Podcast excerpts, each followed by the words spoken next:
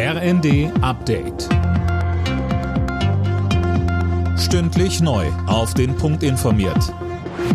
Ich bin Anna Löwer. Guten Abend.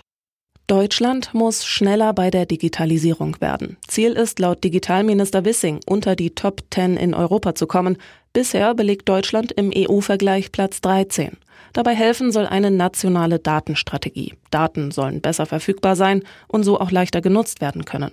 Laut Achim Berg vom Branchenverband Bitkom wird das höchste Zeit. Ich habe das Gefühl, wir verändern hier ein bisschen, da ein bisschen, aber wir wollen keinem auf die Füße treten. Das Thema Digitalisierung wird irgendwo immer so hin und her geschoben und unser Bundeskanzler hat das Wort Zeitenwende in den Mund genommen. Das brauchen wir jetzt auch, nämlich mehr Digitalisierung wagen. Ich glaube, das ist ein Punkt, den wir uns alle auf die Fahnen schreiben müssen. Es ist höchste Zeit.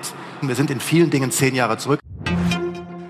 Nachdem Bund und Länder die Finanzierung geklärt haben, geht es nun um die Frage, wann das 49-Euro-Ticket an den Start gehen soll. Bundesverkehrsminister Wissing hält einen Termin im Frühling für realistisch. Im ersten sagte er, die Länder müssten endlich handeln. Im Iran gibt es nach der Hinrichtung eines jungen Demonstranten wütende Proteste. Deutschland und die internationale Gemeinschaft müssen jetzt genau beobachten, was im Iran passiert, fordert Bundespräsident Steinmeier.